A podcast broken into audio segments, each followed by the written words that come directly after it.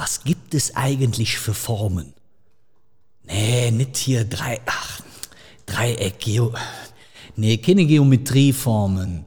Ich meine Unternehmensrechtsformen. Ja, ja. Ja, ja, ist ja gut, ist ja, ist ja gut. Aktiengesellschaft, Kapitalgesellschaft, GmbH, Einzelunternehmen. Was bedeutet das eigentlich? Wie finde ich für mich die richtige Rechtsform? Auf welche Dinge solltest du achten? Welche Rechtsform gibt es überhaupt? Und welche Tipps gibt es beim Thema Rechtsformwahl? Alles das habe ich dir hier komprimiert, wie man so schön sagt, komprimiert, wie früher der Schlaf sagt bei der Pfadfinder, komprimiert zusammengetragen. Also, wir fangen erstmal an.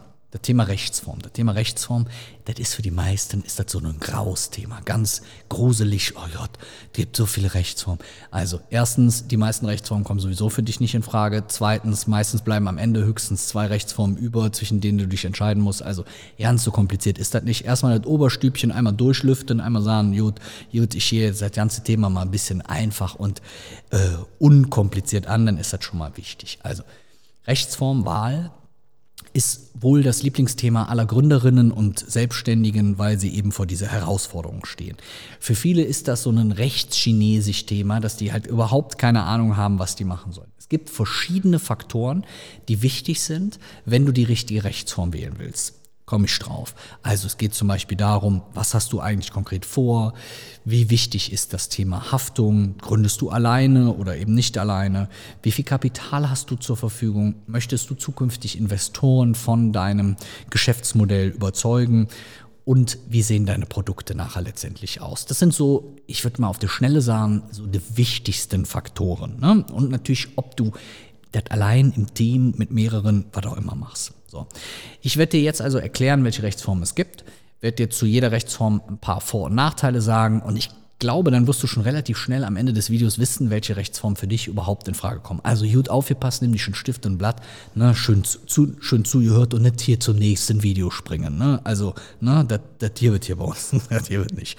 Also, simpel gesagt ist es erstmal so, dass die meisten Leute in Deutschland, die gründen, gründen innerhalb oder gründen mit einem sogenannten Einzelunternehmen. Ein Einzelunternehmen bedeutet, du hast eine Personengesellschaft, sage ich gleich was zu, du bist ganz alleine, klingt traurig, in deinem Unternehmen. Das kann als Einzelgewerbetreibender sein oder auch als Freiberufler. Komme ich auch gleich zu. Also ganz simpel, du gehst zum Gewerbeamt oder zum Finanzamt und sagst, ey Leute, ich will mich gerne selbstständig machen, egal ob nebenberuflich oder vollberuflich.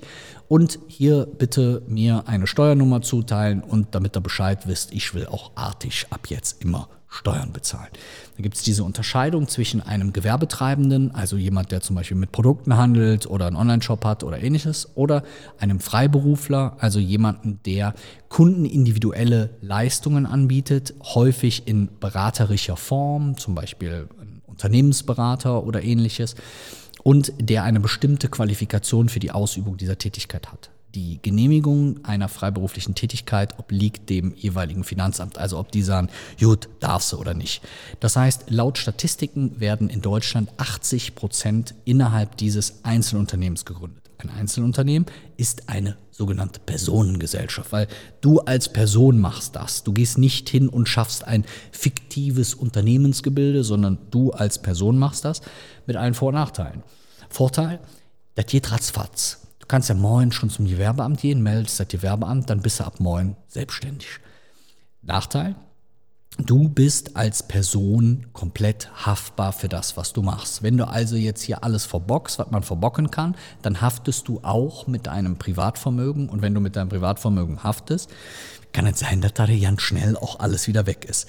Aber es ist eine Einstiegsrechtsform, die für klassische Einzel- Dienstleister, Einzelpersonen ganz häufig völlig ausreichend ist. Das heißt, wenn du hingehst und sagst, ich mache mich jetzt als Ernährungsberaterin oder ich mache mich als Unternehmensberater oder ich mache mich als Kameramann oder ich mache mich als Fitnesstrainer, dann ist es häufig komplett ausreichend, wenn du das als Einzelunternehmer machst.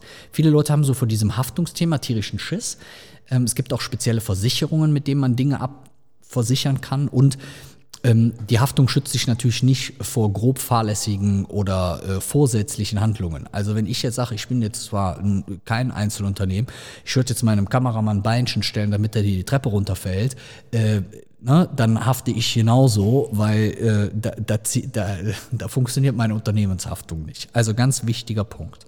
Das heißt, das ist das Einzelunternehmen. Generell unterscheidet man aber in diese sogenannten Personengesellschaften und Kapitalgesellschaften. Also das heißt, eine Personengesellschaft, das ist eine Person, die das Unternehmen sozusagen darstellt. Und eine Kapitalgesellschaft ist, ich nehme einen bestimmten Betrag, also Kapital, und gründe mit diesem Kapital eine Gesellschaft, also schaffe ein fiktives Gebäude. Eigentlich relativ simpel. Ne? Also auf den Personengesellschaften oder bei den Personengesellschaften haben wir also jetzt als allererstes einfachste Form Einzelunternehmen. Die nächste einfache Form ist, wenn du es nicht alleine machst, kannst du automatisch auch schon kein Einzelunternehmen mehr sein, sondern dann gibt es andere Rechtsformen, die GBR, die OHG und so weiter. Auch hier mache ich es dir einfach. In den meisten Fällen ist es bei den Personengesellschaften, also bei denen, wo man haftet, was man aber schnell machen kann, simpel beschrieben, ist es dann eben eine GBR, eine Gesellschaft bürgerlichen Rechts. Das heißt, ich und mein Kameramann würden zusammen sagen, wir wollen einen kleinen Online-Shop machen, wollen ein paar Produkte verkaufen. So, dann würden wir das eben entsprechend so tun können und können dann ebenfalls wieder beim Gewerbeamt eine GBR anmelden. Wir können dann unter uns natürlich auch Verträge schließen und eine, eine, eine, eine Satzung machen und können sagen, hör mal, wir dürfen das, du darfst das, ich darf das, du darfst das, du darfst das. Aber nach außen hin treten wir quasi als eine Gesellschaft bürgerlichen Rechts auf. Das heißt, wir treten als eine Gemeinschaft von, jetzt in dem Falle zwei Personen, können auch mehr sein, auf und arbeiten gemeinsam. Schlimmster Nachteil auch hier ist eben wieder die persönliche Haftung. Größter Vorteil ist, dass es relativ schnell geht und dass du im Endeffekt auch kein Kapital für die Gründung brauchst. Also das ist da auch nochmal ein ganz wichtiger Faktor. Das heißt, du musst die Gewerbeanmeldung bezahlen, du kriegst dann Post vom Finanzamt, aber letztendlich brauchst du kein Kapital. Du brauchst auch eigentlich kein Firmenkonto, sondern du kannst es halt super simpel und schnell und einfach machen. Bei einem Firmenkonto, die kriegst du für 5 Euro im Monat, das würde ich immer machen, um einfach auch so eine Trennung zu haben zwischen privat und beruflich.